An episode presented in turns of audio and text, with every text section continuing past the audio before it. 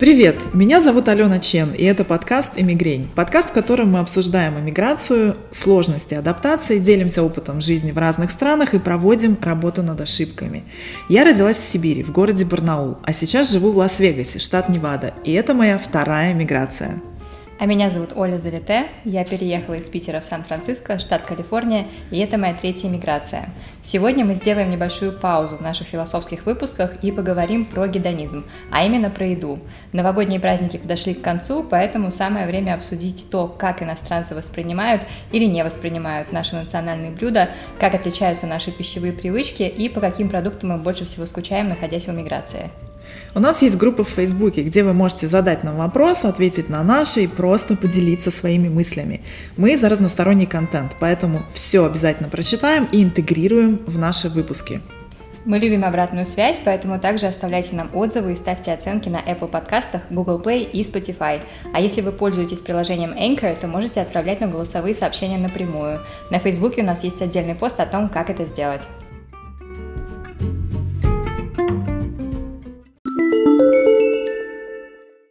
Наконец-то мы добрались до моей любимой темы. И моей. Что... И, и моей. твоей. про, про, про еду мы можем говорить бесконечно. И мне уже очень грустно от того, что рождественско-новогодний сезон закончился, и вместе с ним ушли поводы для двойных завтраков, обедов и ужинов. Вот. И если говорить про отмечание Нового года в иммиграции, то для меня это не первый Новый год, который я провела не в Питере, но, наверное, самый первый, когда я осталась без бутеров с икрой. это, это, это моя вина, и небольшой спойлер, что икру здесь не, не везде можно найти так же легко, как, как в том же Питере, несмотря на то, что Сан-Франциско портовый город. Вот. Но если говорить вообще про Новый год, то у меня сложилось такое впечатление, что в Америке Новый год — это, ну, так себе мероприятие, и что американцы не особо его воспринимают как такой главный праздник года, а, наверное, больше как какой-то повод вписаться в какую-то движуху или просто там потусить, хорошо провести время, но это точно не семейное отмечание. Хотя вот в моем случае оно получилось семейным, потому что мы с Джаредом ездили на две недели в Луизиану к его родителям, и мама Джареда Шарлотта кормила нас сноубой как в Рождество, так и во все остальные дни, включая Новый год. Да, ты знаешь, к Новому году, к Новому году здесь по-другому, конечно, относится, хотя вот в Вегасе, например, но здесь на стрипе просто я это иным словом, как в канале, не могу назвать, потому что все забито под завязку, все рестораны, все клубы ночные, просто все ходят на ушах. И американцы, те, которые хотят вот прямо убойно так отпраздновать Новый год, они как раз едут в Вегас.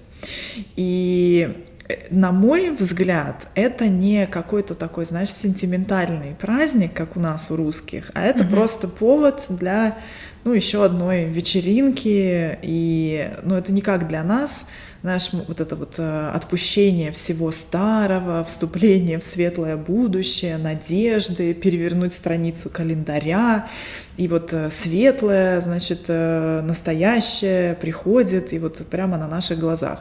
Вот, вот этого всего, сжигание бумажек в бокале шампанским, вот эта вера вся в лучшие времена, этого нет абсолютно, это просто ну, грубо говоря, тусовка, которая вот происходит в полночь и коллективно там вместе со всеми.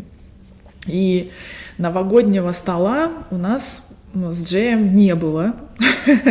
ни в этом году, ни в прошлом, ни в предыдущем. Мы третий год э, с ним вместе празднуем. Вот рождественский у нас был стол, и калории мы до сих пор отрабатываем. А, и у меня, в принципе, отношение вот к новогодней суете абсолютно такое спокойное, и культа праздника нет совсем. Я, наверное, какая-то не совсем правильная. Это неправильные пчелы, они делают неправильный мед. Ну, нас таких две, мне да. кажется. Да, и мы с Джеем 30 декабря уехали в парк в Зайен. 31-го мы ходили по горам, ездили по каким-то там проселочным дорогам, оффроудинг, там пару раз чуть не застряли. А, Джей это все очень любит, и я постоянно продолжала повторять, что вот папе бы здесь было с ним очень весело, потому что он это тоже любит. И в 7 вечера мы с ним поужинали в рестике, правда, у камина, чтобы какая-то некая такая атмосфера тоже была волшебного праздника. И потом мы с ним вернулись в номер, смотрели телек. Мы все время, когда а, уезжаем куда-то и в отелях живем, мы смотрим HDTV, это канал такой там про разные переделки и ремонты. И дома у нас нет кабельного телевидения, мы, ну, как-то не считаем нужным а, и вообще минимизируем у, у телевизора время, поэтому, когда мы путешествуем, это наш такой guilty pleasure, то есть, э, ну, типа, как это по-русски называется, guilty pleasure? Ну, в общем, что-то, что мы, типа, там делаем из-под тяжка. как бы особо не, не, не, не популяризируем. И уснули мы с ним в 11.36, наверное, ну, в общем, не, не, по, лун, по 12 часов еще не пробило, точно. Ну, слушай, тема с телеком, в принципе, соответствует русскому отмечанию Нового года. Да, да, да, это как кто у нас, это как в Простоквашино. А какой у нас главный гость на Новый год? Типа там это, то, нет, неправильно, телевизор. Да, все телевизоры застолья. Хотя вот мне, мне кажется, что в Америке как раз-таки вот застолье, да, и кухня превращается в цех по производству всяких вкусностей именно вот 25 а не 31-го. И причем вот э, ты правильно сказала, что вот в отличие от России, здесь, как мне показалось, вообще полностью отсутствует какой-то аспект традиционности на глобальном уровне. То есть наверняка в каких-то конкретных семьях есть свои собственные традиции того, что они готовят там на Рождество, на Новый год.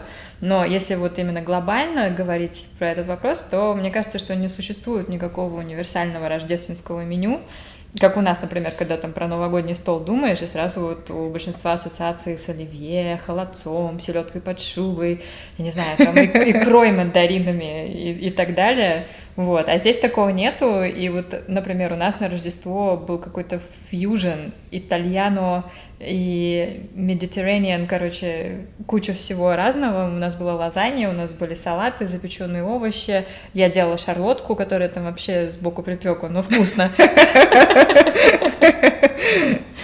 Вот, а в позапрошлом году мама Джареда делала брискет, это вот говяжья грудинка, которую они запекают или там на гриле делают. Ну, в общем, всегда разное меню, и я так поняла, что оно просто составляется в зависимости от настроения, количества гостей, и никто не ожидает какой-то конкретный продукт на столе, чтобы был вот обязательно, иначе без него вот просто вот, ну не Новый год, ну вот нет оливье, и вот все, все, чудо, не чудо не случилось. Да.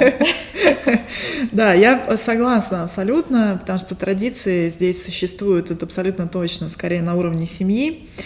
Мы, э, у нас такая любопытная какая-то традиция образовалась, мы в день до Рождества э, Дак готовит, Дак это, сейчас будет сложно, Дак это муж сестры Джея, Он э, делает всегда ризотто с крабом, крабов ловит, сейчас тоже будет непросто, папа Джейсона. А, он их ловит сам, ездит на рыбалки, и вот потом мама Джей эти крабы она их готовит на пару, замораживает, в общем, они у нас в холодильниках. И, э, соответственно, вот это ризотто у нас с крабом. А в само Рождество одно из блюд мы делаем поросенка запеченного.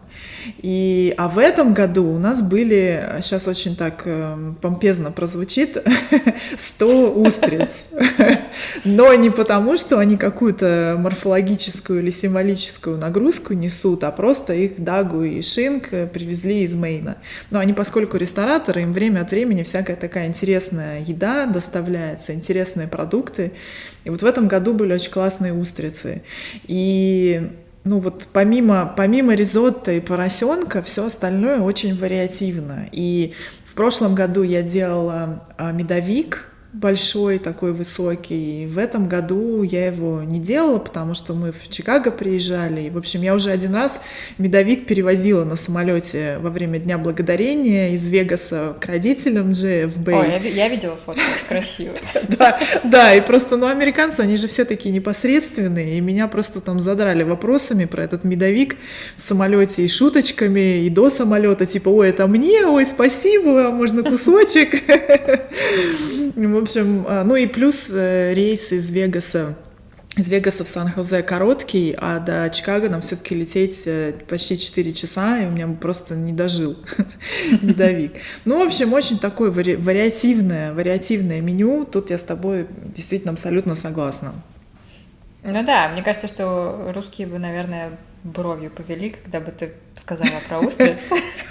Потому что устрицы на Новый год Ну, потому что мы, наверное, более сентиментальные в этом вопросе, но это, опять же, еще, скорее всего, зависит от поколения, потому что, например, я вот очень люблю мамина оливье, но, например, холодец и селедка под шубой мне никогда не заходили и, на самом деле, до сих пор не заходят.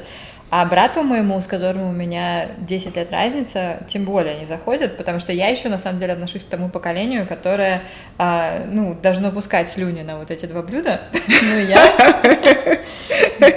Но у меня что-то как-то не сложилось, и вот у меня полностью отсутствует аспект сентиментальности, потому что, например, когда мы отмечали Новый год в Малаге, я не готовила оливье. И вообще я могу, наверное, сказать, что я оливье готовила, наверное, два раза в жизни.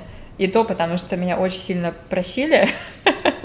но, но я как-то сама, я не могу сказать, что вот для меня Новый год будет не Новый год, если на столе не будут тех блюд, которые, например, готовят мои родители. То есть я всегда с радостью приеду отметить Новый год к родителям и наесться до отвала всей прекрасности э, гастрономии, которая там представлена. Но сама я это делать, скорее всего, не буду. И в Малаге, например, я тоже запекала свинину с ананасами, и я помню, что так как это Испания, я покупала ассорти хамона, всякого mm-hmm. разного с дыней, потому что и еще у них есть такая сладость, которая называется турон, и которая очень активно начинает продаваться в, в районе Рождества, в период между Рождеством и Новым годом, и это что-то типа нуги, знаешь, там со всякими орешками, миндалем, mm-hmm. или как халва, то есть она разная, но это так все вкусно, и я вот очень гибкая в этом вопросе, поэтому я всегда с радостью попробую то, что вкусно. И у нас, кстати, на Новый год были ребрышки в этом году. Вкусно. Ребрышки я люблю.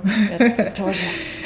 Ты знаешь, я в одном из э, своих видео на YouTube-канале, оно называется «Выйти замуж за американца», и там такая сборная солянка из разных вообще интересностей, да, которые замужество за американцем за, вслед за собой влекут. И вот я упомянула про мандарины, про то, что они ассоциируются с новогодним настроением, а вот как бы американцы это не понимают. И вот некоторые, у меня там просто полный был, что называется, зашквар в комментариях, и некоторые согласились, а вот у некоторых почему-то, ну такой, казалось бы, фактор безобидный, но он вызвал просто шквал какой-то, бурю негативных эмоций, и комментарии серии «Мы вообще не такие, мы себе можем позволить мандарины круглый год, и вообще откуда вы там вылезли со своими мандаринами?» И да, да, удивительно, просто реально было удивительно. То есть какая-то агрессия, да, что, ну вот такая, повесили ярлык с мандаринами, да, на них на нас. И вот я со своей стороны хочу сказать, что вот у меня нет культа да, новогоднего застолья, там мандаринов этих нет, но при этом я могу понять, почему так вот трепетно русские люди относятся к этому празднику. И вот не понимать, почему, да, вот это все оливье, селедка под шубой, там телек на столе, вот почему это вот так, так людям необходимо, не понимать можно, а вот осуждать, ну, наверное, наверное, нет, поэтому я тоже вот хочу тех, кто нас слушает, понять тоже, а, понять нас правильно, мы не стебем ни в коем случае, мы, ну, просто отмечаем некоторые интересные особенности, да, которые мы, как люди мыслящие, имеем, имеем на это право. И, в принципе, точно так же можно и День независимости, например, здесь, в Америке, критиковать, или там тоже Рождество, да, это там Boxing Day, как они там подарки распаковывают. Вот. Но, ну, вот я хотела просто отметить, да, что такого негатива у нас в этом плане нет, но просто, просто интересная такая любопытность, так скажем. Ну да, и просто сколько людей, столько точек зрения тоже. Да. Потому что мне кажется, что Джаред более русский, чем я в этом плане. Потому что а, прошлый прошлый Новый год он отмечал в Гатчине вместе со мной и моими родителями, и вот для него как раз-таки э, ему практически все понравилось, кроме холодца. Вот, потому что он, наверное, первый раз дегустировал вот наш новогодний стол, ну, разве что кроме пельменей, хотя пельмени он покупал здесь замороженные, а в Гатчине он вместе с нами их делал, то есть он их лепил, причем человек, который вообще никогда в жизни не лепил пельмени, сделал такие же красивые пельмени, как моя бабушка, то есть там, на, на, на пьедестал два первых места, вот просто вот мы вынесли это пельмени Джареда и пельмени моей бабушки. Это, это было удивительно на самом деле. Но вот ему тоже понравилось очень оливье, э, икру из-за того, что он, в принципе, здесь икра не такое распространенное блюдо, да, там ингредиент, mm-hmm. и не считается в то же время деликатесом, просто они про икру вообще не думают, ну, как о продукте в глобальном масштабе. Это, это правда. У них, ты знаешь, я, мне вспоминается видео а, ютубера-миллионника э, Кейси, забыла его фамилию, в общем, зовут Кейси, и а, он в этом видео летит, по-моему, сингапурскими авиалиниями, такой у него свит шикарный, такой прям наш отсек, да вот, и а, ему в какой-то момент э, приносят шампанское икру черную, и он ее пробует, морщится, и так на камеру таким крупником говорит salty. Ну, типа, соленая. Как вам икра? Соленая. Вот для многих американцев она соленая, то есть они не понимают, как бы, ну, в чем вообще, в чем прикол, как говорится. Потому что я думаю, что икра — это так называемый приобретенный вкус, э, acquired taste, то есть точно так же, как оливки, когда да. там первый, пробуешь первый раз, думаешь, что за фигня, а со временем привыкаешь. И, и мы черную икру любим коллективно, всей семьей, но мы скорее исключение из правил, потому что это скорее такая профдеформация, называю, у нас так называемая шинга дага, потому что они рестораторы, шеф-повара, то есть, ну, и плюс они, там, Даг в Париже работал и жил долго, ну, как говорится, сам Бог велел. Вот тебе повезло, а? С родственниками. Да, да, да, это правда. Но мы еще во второй части поговорим про, про продукты и про всякие интересности, поэтому не переключайтесь, продолжайте слушать, будет еще интереснее. Ну да, ну в общем, да, для нас у нас хоть Новый год и не получился прям таким традиционно русским Новым годом, но мне кажется, что мы с тобой обе остались довольны, чего нельзя сказать, к сожалению, о многих девочек в нашем чате потому что я когда из Лузианы прилетела, у меня там практически не было интернета, я в глуши проводила две недели, полная изоляция. Digital detox, digital detox. Да, digital detox, и я вот почитала нас чаты, сколько там было, ну не то что негатива, да, а просто мне стало очень жалко людей, потому что у них остался такой осадок после отмечания Нового года, Нового года, который не соответствовал их ожиданиям, вот, и ну, абсолютно. И была, конечно, драма. Я тоже была искренне удивлена, потому что меня просто удивил вот масштаб вот этой важности, сентиментальной важности праздника для, для некоторых русских людей, вот особенно когда они в эмиграции приезжают. То есть, может быть, это какой-то, знаешь, такой флер теплый, приятный, там, домашний, чего-то знакомого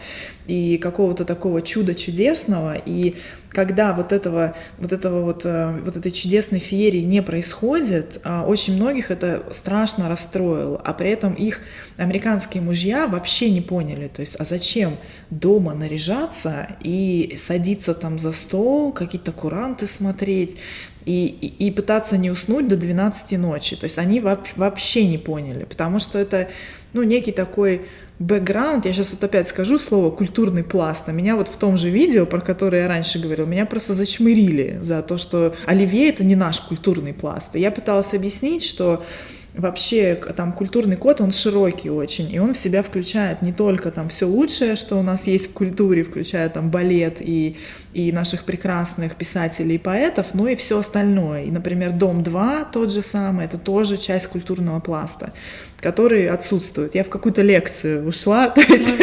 Ну, потому что культура — это собирательное понятие, то есть... Абсолютно, да, абсолютно. Это огромный-огромный patchwork, и вот если вот этих элементов, вот этого интересного пазла просто нет, соответственно, если не объяснить, потому что я, вот эм, помнишь, там одна из наших девочек, она а, рассказала, что она вот прям задолго начала мужа готовить, объяснять, почему такой праздник важный, как, они, как она хочет его отпраздновать. И вот он там за несколько месяцев до него это как бы, ну так скажем, дошло.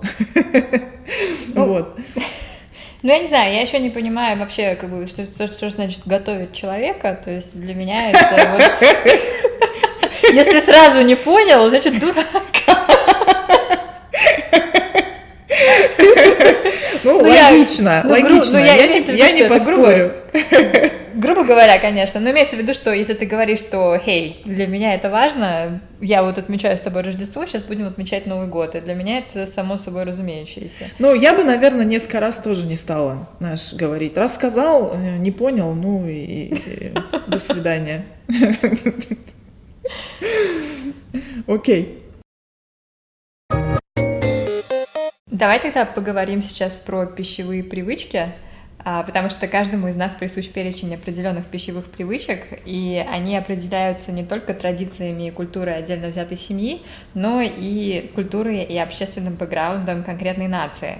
И вот именно если говорить про национальный уровень, то пищевые привычки могут отличаться даже внутри а, одной страны в зависимости от того, в какой период э, истории люди формировались, росли, как формировались, росли, неважно, какой, какой был выбор продуктов в магазине, какая была ситуация с экономикой, с рынком. И, например, даже вот то, как мы питались в 80-е и 90-е годы, очень разительно отличается от того, например, как питался мой брат, который родился в 2000-м и так далее. И вот когда мы переезжаем в другую страну, наши пищевые и не только пищевые привычки, они, соответственно, переезжают вместе с нами, и некоторые из них находят положительный отклик у иностранцев, а некоторые кажутся чем-то очень странным и непонятным.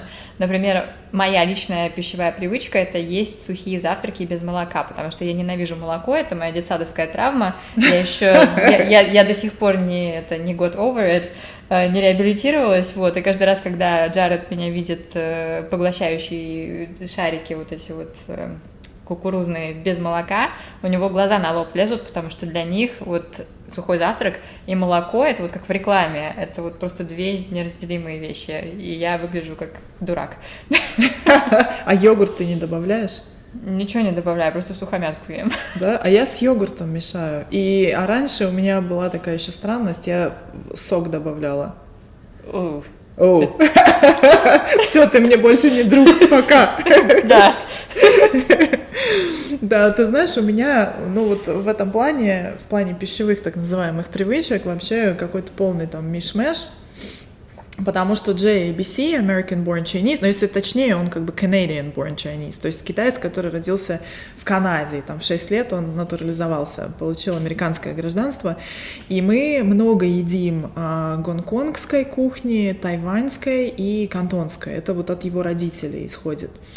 И вот э, а, все вот это вот э, страшное, удивительное и непонятное для европейцев – как то а, тысячелетнее яйцо, которое ферментируется, если я не ошибаюсь, три месяца, а, вонючий тофу, который я боюсь себе представить, как его готовят, но он действительно страшно воняет, но очень вкусный. А, куриные лапки, а, кишки животных и вообще всякие разные там запчасти. Вот это все из кантонской кухни идет. И вообще кантонцы считают, что есть нужно вот абсолютно, абсолютно все, все, что там двигается, ползает. И я вот это все на самом деле люблю, и семья Джея она всегда шутит, э, что я в предыдущей жизни точно была кантонкой, потому что они ни разу не видели европейку, которая вот это все ест. И вот если бы мне не нравилась азиатская кухня, и мы, кстати, с мамой про это говорили, когда она у меня была в гостях, то было бы, конечно, довольно тяжело и мне, и Джею, потому что еда большую часть нашей жизни э, занимает, и было бы, наверное, ну, сложно как бы стыковаться, то есть он одно хочет есть, да, а я говорю, фу-фу-фу, я хочу куриную грудку. А, и было бы достаточно скучно, потому что еда — это часть наших, э, нашей такой вот экспериенции, да, большую часть нашей жизни занимает, один из способов познания мира. То есть это способ uh, to have fun, да, то есть как бы способ веселья такого определенного. И а, вот я сейчас а, поняла, что у нас все, большая часть наших друзей, они вот такие же помешанные на еде и достаточно отважные в плане каких-то новых блюд, ингредиентов. И вот если бы они не были бы таковыми, то ну, было бы достаточно сложно. Я помню, когда я к Джей, к Джею приезжали там его соинвесторы, и я делала ужин, и там пасту, в общем, свежую накатала, значит, катаю эту пасту, он мне звонит, и он говорит, слушай, а там, ну вот назвал человека, а он э, глютен не ест. И я такая, ва ва ва ва ва А у меня просто, знаешь, там, что не блюдо, один глютен. Ну, кстати, паста это еще такое универсальное, универсальное блюдо, которое обычно все едят. Потому что то, что ты сейчас назвала, это такой специфика. Причем, знаешь, удивительно, что у тебя такая широкая палитра вкусовая, при том, что когда вот твое детство пришлось на то время, когда вот, э, вот эти вот все вещи, это было чем что-то очень странное, и никто об этом не думал, потому что у нас там были каши, супы, э, да, всякие да. говяжьи стьюз, боже, боже, жаркое, Ну, то есть, знаешь, вот э, то, что было легко и быстро приготовить, и обычно, ну, русская кухня, она не особо я бы, блин, вот сейчас я не знаю, как это сказать э, так, чтобы меня ни, никто не стал ненавидеть, но, но мне кажется, что она скучная с точки зрения вкусов. То есть ну, нас... она достаточно такая конформативная, знаешь, и там очень схоже с восточноевропейской кухней, где действительно там много, много разных, там, я не знаю, картошка, мясо, и вот это томят, например, там несколько часов, или какие-нибудь там супы с с, не знаю, с чечевицей, но чечевицы не было в 90-е годы, ну, с крупами, то есть очень много всяких разных вещей, то есть у нас же, у нас же холодно большую часть да. года, и поэтому нужна какая-то такая еда, которая согревает, то есть чтобы вот, ну, вот картошка, мясо, супы, вот такое все все достаточно ну, традиционное с точки зрения вкусов, и особых экспериментов действительно не было. Ну да, и даже с теми же приправами, потому что в той же азиатской кухне есть очень много острых блюд, и вообще острота это нормально. У нас острая, мне кажется, что люди не особо привычны э, да. к острому, к острой еде. И вот, э, например, тоже, когда я была маленькая, у меня мама и бабушка очень часто готовили каши и супы, и вот у меня для меня овсянка на завтрак и, я не знаю, куриный суп или гороховый суп это тоже еще такой индикатор здоровый, здорового образа жизни, потому что когда ты думаешь вот про супы и каши, да, и как это все готовится, то у тебя сразу в голове возникает ассоциация со здоровьем. А когда ты смотришь на всякие сэндвичи и бейглы и там, я не знаю, сильно жареные куриные крылышки, таких, ну, в таком количестве масла, что тебе просто плохо становится от, от мысли, сколько там калорий, то как-то сразу ассоциация, что наша еда все равно, она, она может быть и скучная, но она более здоровая. И, и я вот знаю, например, что очень многие иммигранты скучают по этому аспекту, потому что вот в той же Америке а, не, не все американцы любят вообще аспект здоровой еды, в том плане, вот в нашем понимании здоровой еды, потому что, например, а, я люблю периодически сварить суп, потому что для меня это удобно. Он может у меня стоять в кастрюльке там три дня, и мне не нужно вообще париться на тему того, что приготовить на следующий день. Но при этом для Джареда нормальный обед это скорее сэндвич, чем, чем суп. А если суп, то скорее это баночный суп. А я баночные супы вообще не воспринимаю, потому что для меня что это такое? Это банка. Химоза. Его никто не варил. Да-да-да. Это консерва, да? Консерва это не суп. Консерва это не суп, все правильно. Ты знаешь, я добавлю еще про американцев. У них такое интересное есть понятие. Я с ним познакомилась, когда мы активно начали друзей в гости приглашать. И вот особенно не друзей, да, там больше там коллег, там соинвесторов же. И я помню, что мне вот сам первый такой вот, я хлеб испекла, потом у меня там баба гануш был, паста, ну то есть все я сделала сама, естественно. И я помню, что просто вот этот возглас, что «О май гад, it, it's all made from the scratch», то есть типа все с нуля, вот прямо вот это вот сама ты все сделала. Потому что они же привыкли здесь к там взяли, не знаю, панкейки там из, из микса, вот, замешали там молоком и бабах на, на сковородку. То есть все какое-то преупакованное, пре, пре уже подготовленное, и нужно вот там, не знаю, соединил компонент А с компонентом Б, и получился вот какой-то некий обед. Поэтому, когда ты делаешь с нуля что-то, для них это реально ну не знаю, как будто ты просто астронавт в космос слетал. То есть они очень сильно удивляются и прям вдохновляются, и, и в общем, просто становишься таким, не знаю, героем просто на кухне. И по поводу супов хочу добавить про кантонцев. Они интересный такой момент. Кантонцы заканчивают еду супом. То есть суп они едят не до там второго, например, да, ну, как вот мы называем, да, русские, там, второе блюдо, то есть mm-hmm. не, не до второго блюда, а после, то есть они завершают трапезу. И э, суп для них это в основном такой какой-нибудь бульон, например, с дайконом, с овощами, и бульон у нас практически всегда есть или в холодильнике, или в морозилке, потому что я его делаю большими такими, большими кастрюлями, и потом меньшими порциями замораживаю. Я его делаю из каркасов. Сейчас э, урок кулинарии. А, как я делаю бульон? Каркасы курицы, куриные лапки, шея. Добавляю грибы шитаки, имбирь и сухие морские гребешки. В общем, такой этот бульон на азиатский такой, на азиатский манер. Мне очень нравится. Он такой получается ароматный. Вот, правда, Джей не любит имбирь, но я его постепенно приучаю. Это странность тоже, потому что он как все-таки азиат, э, ну, должен и, и имбирь, имбирь уважать, так скажем. Но, но нет. Вот. А каши я очень сильно ненавидела, прям с детства. У меня мама, папа каши любят. Вот, но и даже у нас Миша Померанец, э, собачка, тоже фанат. Он прям каши, овсянка, его трясти начинает, он очень любит. Вот. А я, когда у нас бывают такие периодические, мы решаем, все, мы просто будем здоров, питаться только здоровой пищей, то с утра мы начинаем делать овсянку, но я делаю не, например, овсянку с голубикой, а голубику с овсянкой. То есть много-много голубики и мало-мало овсянки. Вот. А еще мне здесь вот из местной еды мне нравится grits. Это, мне кажется, кукурузная каша, да? Да. Или кукурузная какая-то вот дробленая каша. В общем, не знаю. Но вот она мне очень нравится. Ее на, на, на, на юге, кстати, едят много. Вот на, на, зап... на восточном побережье, на юге. Вот, вот эту я очень люблю. Особенно если там лисички добавить, э, руколу, пармезан. Вот это все вкусно очень. Ну да, сейчас послушают вот эту вот часть нашего выпуска и решат, вы вообще не релятивны для этой темы.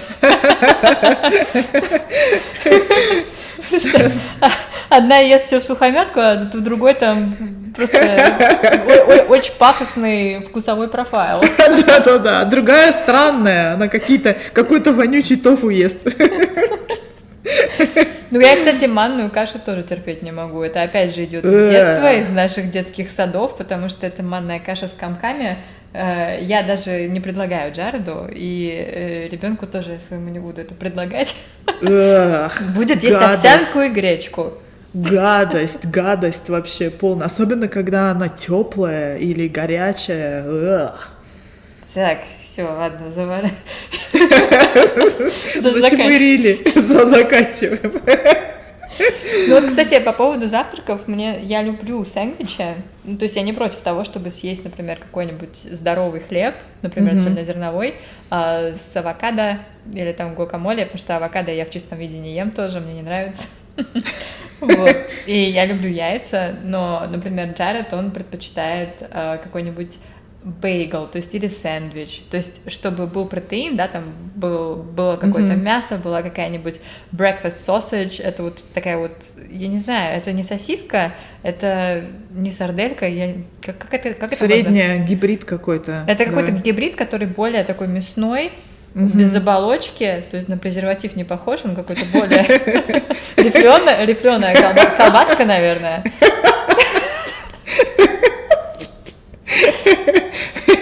Я, между прочим, я, я, я очень серьезный хост подкаста, поэтому я продолжу. Я не буду реагировать на твой смех. Но он вот это вот все жарит в себе вместе с яйцами и добавляет еще какие-то овощи, и все вот это он очень любит формировать в сэндвич или в бейгл, или вот в что-то, что хлеб, и для меня это слишком тяжело. То есть, например, я люблю один раз что такое, что-то такое съесть в неделю, но есть это каждый день или несколько раз в неделю у меня это, для меня это просто тяжело для моего пищеварения.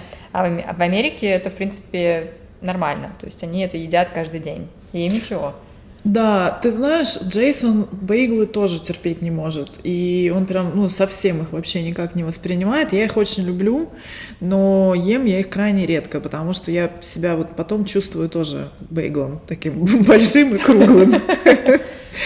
Я утром очень люблю так называемый cottage cheese. Я не знаю, как он переводится на на русский. Недотворок. Деревен, деревенский сыр. В общем, ну это, это как бы такой некий, некий, некая вариация творога с фруктами. Очень мне нравится. Либо, например, авокадо и яйцо в смятку. Я авокадо просто прям половинку, там немного лимонного сока очень люблю, немного соли. И есть еще такой тоже из серии из серии таких э, того, что мы редко едим на завтрак, тайванский завтрак. Это соевое молоко, оно такое густое прямо очень, и может быть либо сладкое, либо соленое. И к нему идут такие пончики длинные, вытянутые по форме, похожие немного на, на сосиску, которую Джаред ест. И вот эти вот пончики макаются в соевое молоко. Очень вкусно, вот, но это просто... Я боюсь даже предположить, насколько это калорийно.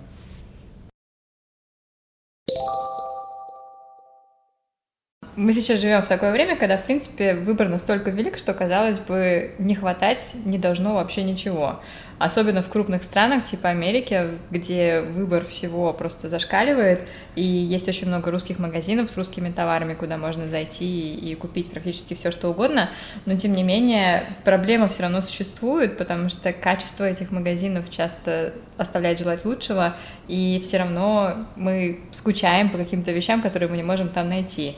И тот продукт, продукт, по которому скучаю конкретно я, и, наверное, многие русские иммигранты, которые такие же ленивые, как и я, чтобы сделать его самостоятельно, это творог.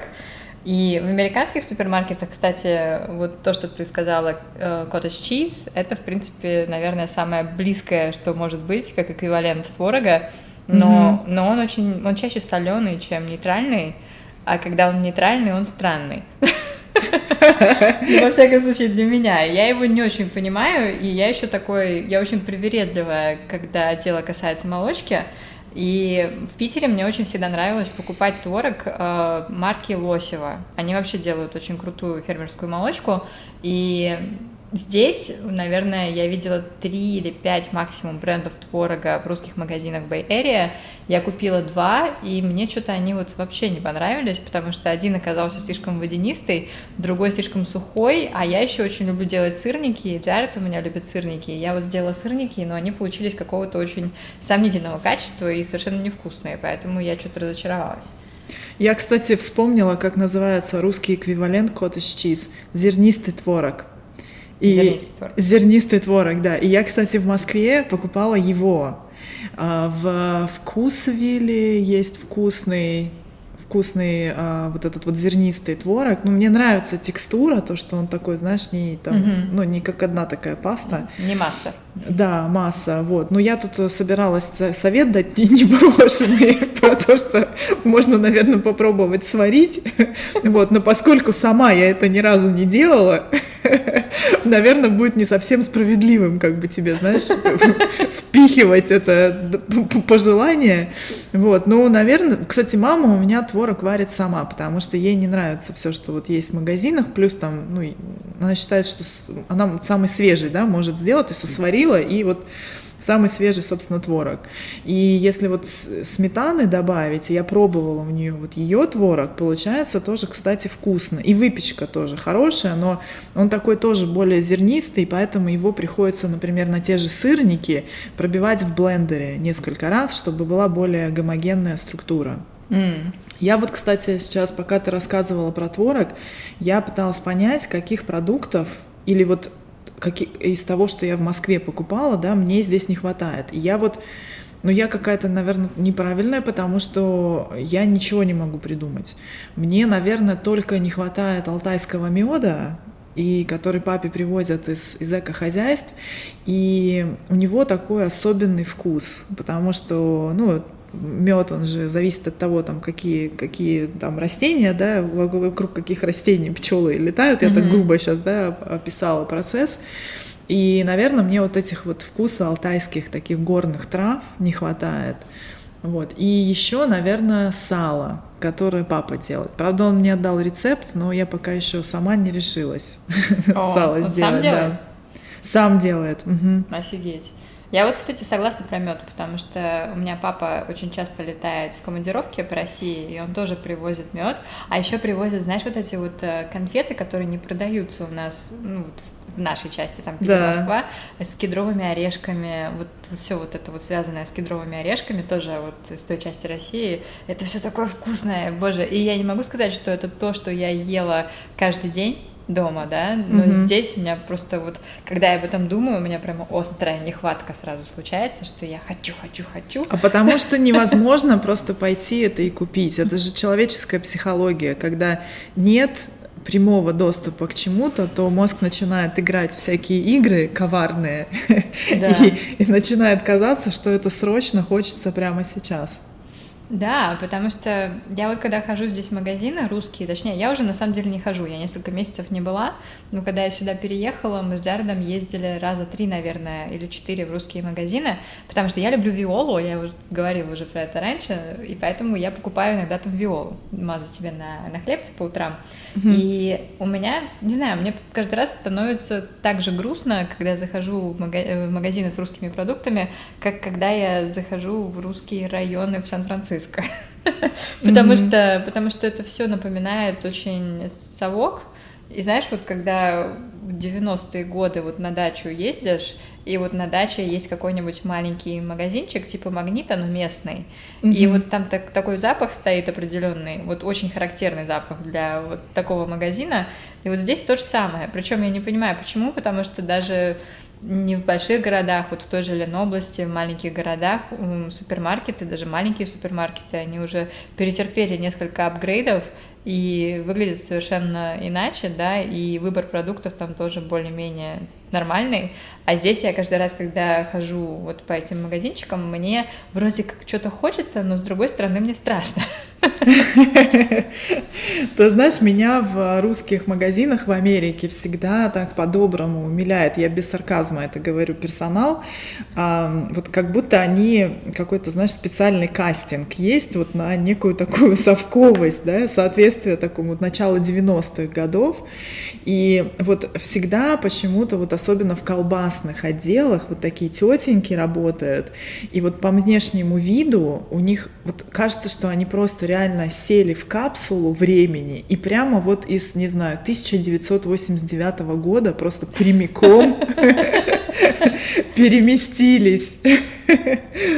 Ну так это опять же, наверное, вот эта вот капсула времени, они, возможно, тогда и переместились, и вместе с ними переместилось и вот то, что было в то время, когда они уезжали соответственно. И то, что ты помнишь, ты начинаешь культивировать вокруг себя в, в новом месте.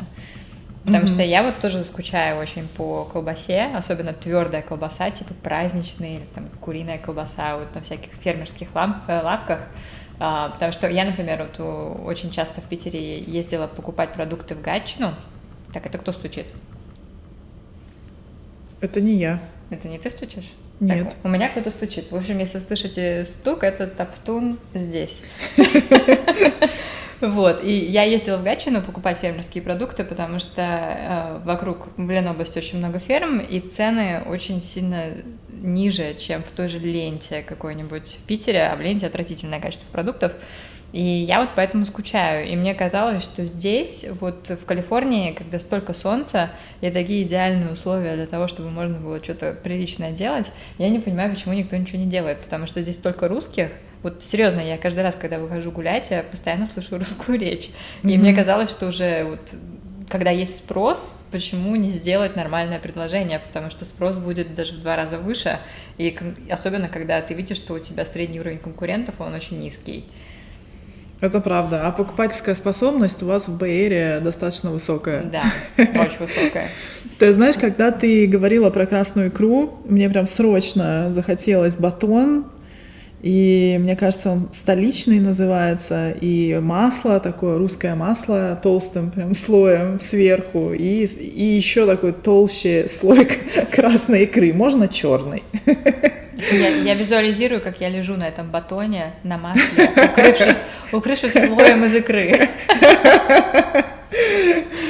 У нас еда вообще для э, часто это такое олицетворение некой ностальгии. Это эмоции положительные, которые с едой связаны, какие-то воспоминания. И э, вот я подумала, что, может быть, Оль, ты не по творогу скучаешь, да, э, Лосина, да? Лосево. Лосево.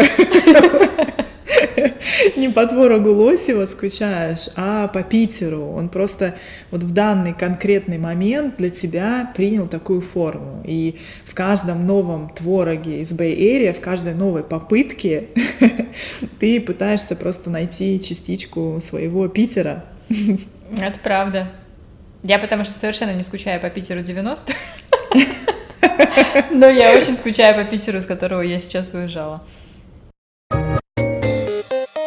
На этом все. Спасибо, что были с нами, прослушали выпуск до конца.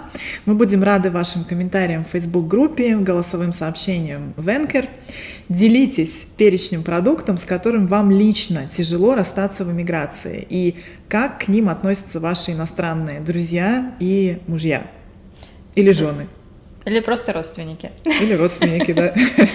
Увидимся в следующую среду и поговорим про тему, которая была обещана в этот раз, но мы решили ее немножко подвинуть. Поговорим про процесс переезда по визам K1 и CR1, это виза жены и виза невесты, а также про подводные камни, которые его сопровождают.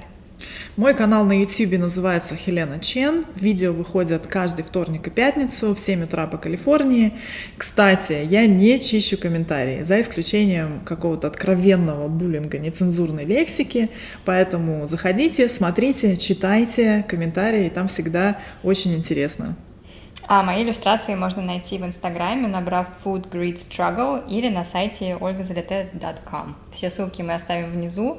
У меня нету комментариев, поэтому я ничего не чищу. Если хотите, оставляйте. Всем пока. Пока.